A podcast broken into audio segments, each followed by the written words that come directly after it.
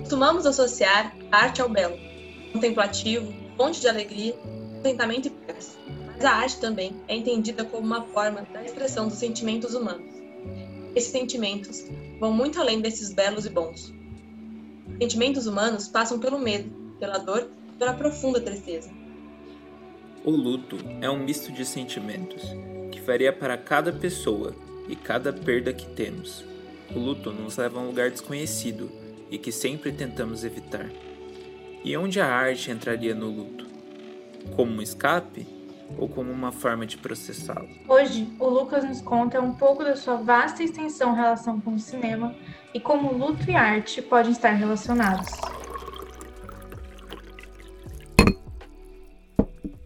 A história ela começa quando começa em 2018. 2018. Eu tinha meus 20 aninhos de idade, estava no meu segundo ano da faculdade de biologia.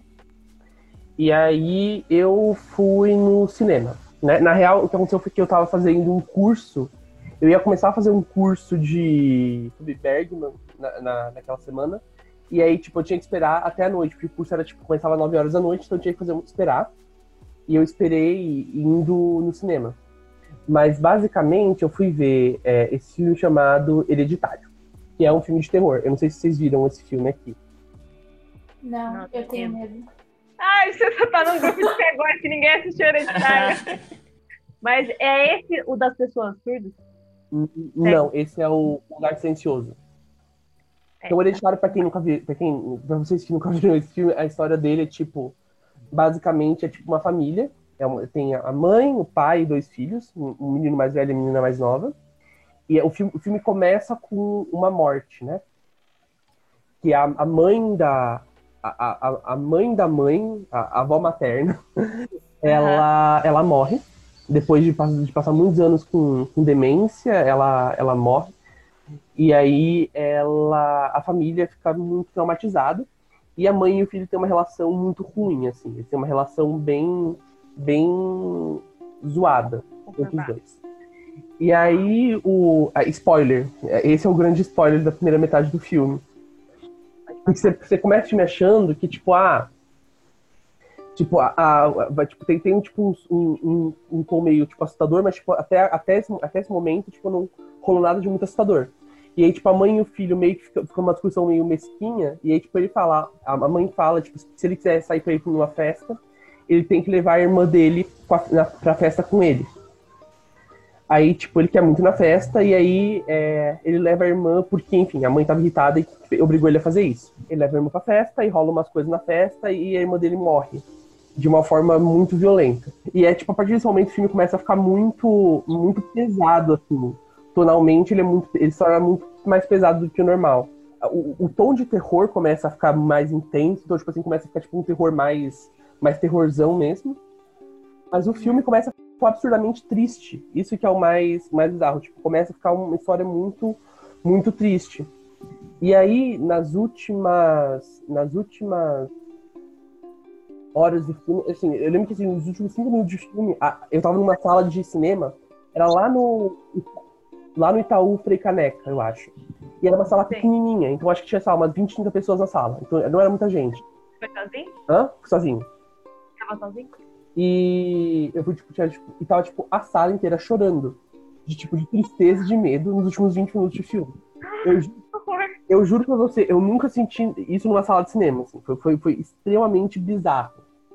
Tipo, tinha muita gente, é, muita gente na, Muita gente não, mas, tipo assim, tipo, tava tipo, quase todo mundo chorando, assim, na, na sala. Era muito, muito bizarro. E tava, tipo, todo mundo muito, muito mal, assim. E aí, qual é a, a coincidência? Isso aconteceu em 2018. Agora vamos voltar pro passado, 2016. Você chorou também? Chorei, chorei. Eu chorei um pouquinho. Eu, eu raramente choro com filme, isso é uma coisa que sempre me incomodou muito. Eu queria muito aquela pessoa chorona que, tipo, chora em todo filme que vê, mas, tipo, eu tenho uma dificuldade muito grande para chorar. Inclusive, em filme ou na, na vida? vida? Em tudo, assim. Mas pra. Eu, eu, tipo, chorei um pouquinho só, mas, tipo, não foi, tipo, sabe? Não foi nada muito intenso. É, enfim, agora vamos voltar no tempo. Né?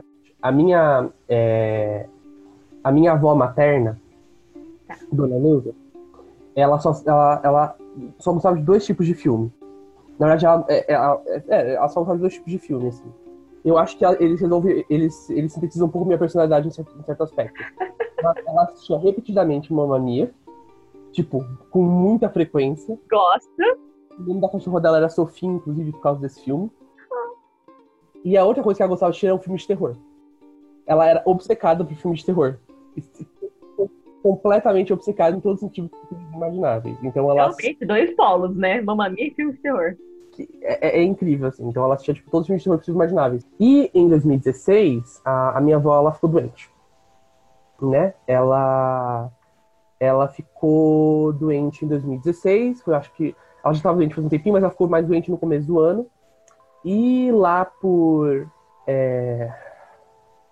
Acho que foi um pouco. Foi já antes de eu. Antes, tipo, de, das férias de, de julho, julho, ela veio morar aqui em casa com a gente, né? Então a minha mãe que cuidava dela, né? Então minha, minha mãe cuidava da, da minha avó. E aí, em julho desse ano, minha avó morreu. De é. 2016.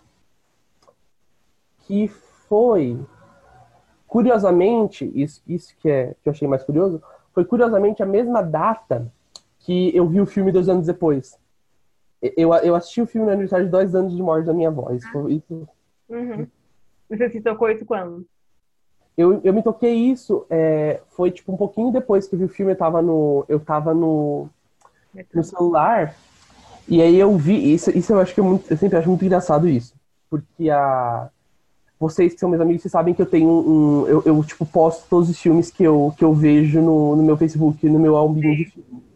Que é, porque, que é uma coisa que eu comecei a fazer porque todos meus amigos que gostavam de cinema faziam isso. E eu comecei a, a postar lá, porque, enfim, era como a gente trocava, trocava dica de filme, viu que o outro achava de filme, enfim, era muito útil.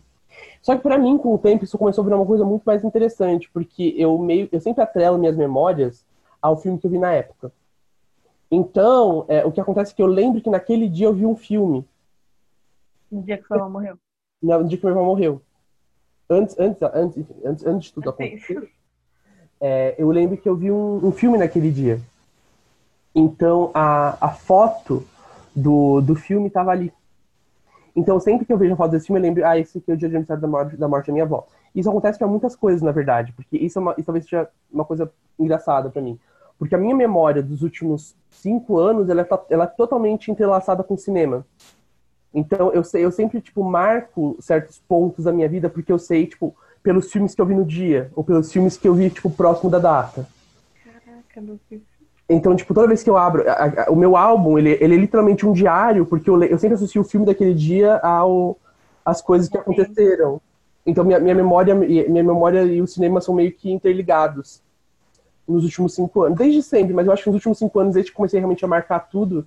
É... Catalogar isso. Catalogar. É, o, o arquivo da minha memória virou o meu arquivo de filmes. Nossa. Que forte, e... né? E é, é, muito, é muito engraçado, assim. Pode ser até coisas curiosas, assim, tipo um dia que eu joguei um jogo com os amigos enquanto eu tava vendo um filme, ou um dia que X coisa aconteceu. É sempre meio assim. Então eu abri meu celular e eu vi que naquele dia eu tinha visto esse filme, então eu sei que era o dia que minha avó tinha morrido. E eu não lembrava que era aniversário de morte dela.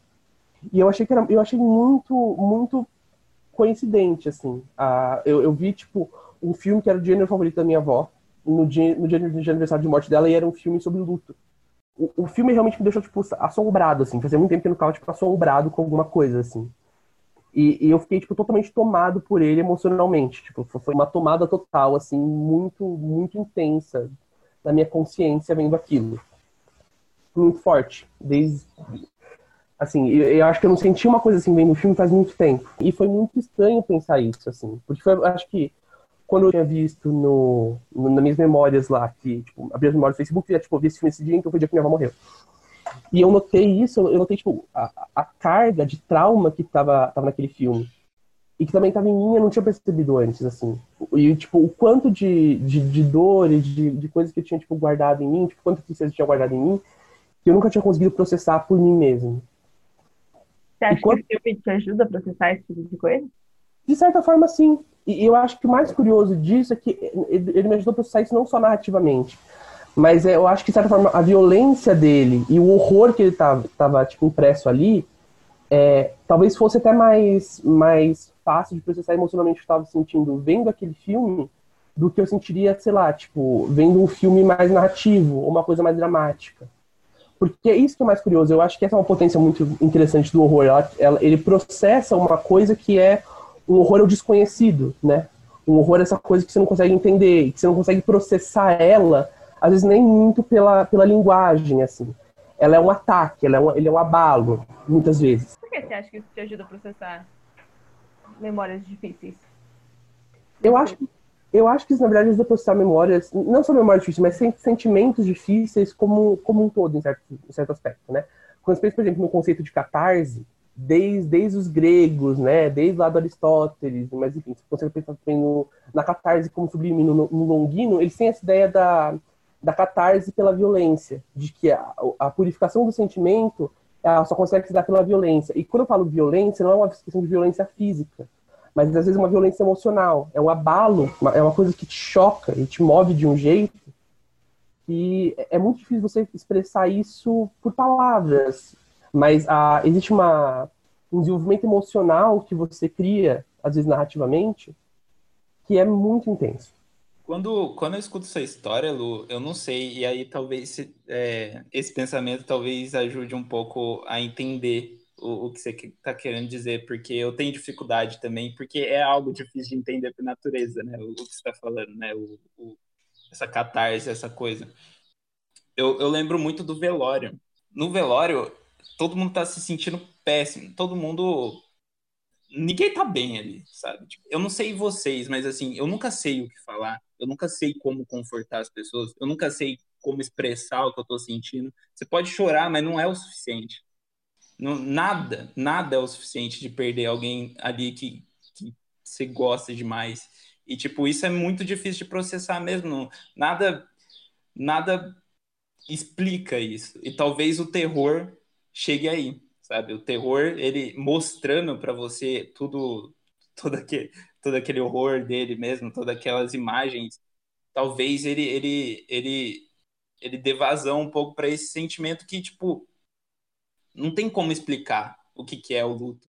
Eu concordo plenamente. Eu acho que tem uma coisa para mim que é muito curiosa nesse, nisso que você falou, que é novamente a, é, a, a eu, eu, já, já, já, tinha notado isso antes, assim, mas eu acho que nunca notei isso com tanta força quanto é, quando eu vi a minha, a minha tia é, minha tia sofrendo a morte da filha dela. E era uma dor tão intensa ali, tão, tão forte, que foi, foi a primeira vez na minha vida. E eu, eu sempre acho que tive um pouco dessa, dessa noção na minha cabeça que se eu, se eu narrativizasse as coisas na minha cabeça e organizasse as coisas numa narrativa, as coisas fariam sentido, sabe? Elas ficariam, tipo, organizadas, ficariam, tipo, fariam sentido. Acho que é uma... E é uma noção muito comum, acho que as pessoas até... A forma como elas projetam isso em, em cinema e na literatura, que você quer que a vida seja organizada de forma, tipo, com sentido, numa narrativa que faz sentido é, ordenadamente, que é uma, um encadeamento lógico de, de sentido. E foi a primeira vez que eu vi aquilo que eu senti que tem coisas que nunca vão conseguir é, ser expressas de uma forma lógica, de uma forma que faz sentido, porque existe um, um laço emocional ali que resiste a ser, a ser desvelado, a ser desatado por uma, por uma lógica racional. Né? Foi, foi, foi, a primeira vez que eu, que eu senti isso. E quando eu vi o filme, quando eu saí do cinema já, mesmo antes de ver o negócio da minha, enfim, ver a memória, é, minha, de minha memória gravada ali no meu, no meu colo de filmes, é, eu notei. E a primeira coisa que eu pensei quando eu saí do cinema foi, foi aquela cena. Foi a cena da minha tia chorando a morte da filha dela. E eu pensei, é, eu não, não, não seria possível narrativizar isso, colocar isso numa ordem lógica. Mas tem um horror ali, uma, uma, uma enfim, uma incapacidade de tipo de colocar isso em palavras que esse abalo sensorial é um abalo sensorial. O filme de terror é um abalo sensorial. É, por excelência, né? Um abalo sonoro, um abalo visual, que esse abalo talvez ele fosse muito mais muito mais potente nesse sentido de tentar dar um sentido lógico e racional. E o que eu acho mais interessante, porque quando eu vi o filme, eu fiquei tipo totalmente tomado por ele, eu achava tipo a melhor coisa que eu vi em muito tempo. E hoje pensando nele de novo, eu noto que ele não talvez não fosse tão bem cadeado racionalmente, talvez ele tenha alguns furos de roteiro, alguns erros ali, mas a potência, a potência visual e a potência sensorial dele, para mim, naquela, naquela situação emocional, surpassava qualquer tentativa de encadeamento racional. Isso que eu acho mais curioso. Eu permiti a mim mesmo é, suspender qualquer necessidade de racionalidade ali, porque o abalo era muito intenso. Né? Então, acho que se por um lado ele mostra é, esse, digamos, reconhecimento narrativo entre a minha história e o filme, é, ele também mostra uma potência imagética, uma potência sonora, uma potência audiovisual, que para mim é, é, muito incrível, assim, e que é, às vezes é muito difícil de experienciar na, na vida. É como se o, o filme fosse mais, mais real do que a vida em certo aspecto, sabe? Como se ele fosse hiperreal por não ser real bastante. Vai além da representação. Eu acho que isso é o mais interessante. Ah. Eu acho que é justamente no que é, é, difícil de representar, ou que é, é quase impossível de entrar numa ordem simbólica, entrar numa linguagem. Eu acho que isso é o mais curioso. É por isso que eu falo que às vezes parece mais real do que o real, porque e normalmente eu tô, tô entrando talvez uma brisa muito teórica, mas. Elas choram no filme, elas sentem aquela perda que nem era delas. Sim, exatamente. E, e, é, e, é, justamente porque às vezes tem um sentido tão elevado, assim, é uma experienciação do, do horror ali que é tão elevada, tão aumentada, tão explodida, que é diferente, que é obviamente é muito diferente do que você vive na vida real, porque o que você vive na vida real é, é impossível de representar, e que talvez justamente por isso seja tão potente, sabe? E que o que você é, experiencia lá parte, obviamente, de uma representação, como você falou, parte de uma, de uma relação do que você tem com o objeto, mas de certa forma, surpassa isso. Vai além, sabe? A sensação que eu tenho é essa. A questão do, do abalo é muito, é muito curioso isso para mim, né? Porque sobre, sobre a, essa sensação do abalo emocional, a, quando a minha avó materna morreu, em 2016, ela foi, foi do nada, assim. Tipo, ela tava doente, mas ela tava melhorando, e aí do nada, tipo, um dia ela ficou doente e ela morreu no mesmo dia. E, e, é, e é, tipo, foi, foi tipo, foi tipo um, um, choque, foi tipo um tapa na cara do nada, assim, uma coisa que a gente não estava esperando de forma alguma que fosse acontecer do jeito que aconteceu, da forma que aconteceu, assim. É muito difícil, assim, o, o choque, né? É muito, é muito, muito forte e, e estranho O aroma que você sentiu com os ouvidos hoje foi do Lucas, que é ansioso por natureza, midiálogo de formação e apaixonado por cinema. Desde bem jovem, ama passar seu tempo assistindo, pesquisando e escrevendo sobre filmes e imagens. Nas horas vagas, é um ótimo cozinheiro, fofoqueiro de talento e psicólogo de boteco. Esse programa compõe o projeto Aromas de Afeto, desenvolvido para a conclusão da disciplina CS45, Projeto de Áudio 2, orientado pelo professor Dr. André Ozon, do curso Graduação em Comunicação Social com habilitação em Mediologia da Unicamp. Produzido e dirigido por Beatriz Romanello, Bruno Denardo e Giovanna Sanches. Editado por Bruno Denardo. Identidade visual e redes sociais por Beatriz Romanello e Giovanna Sanches.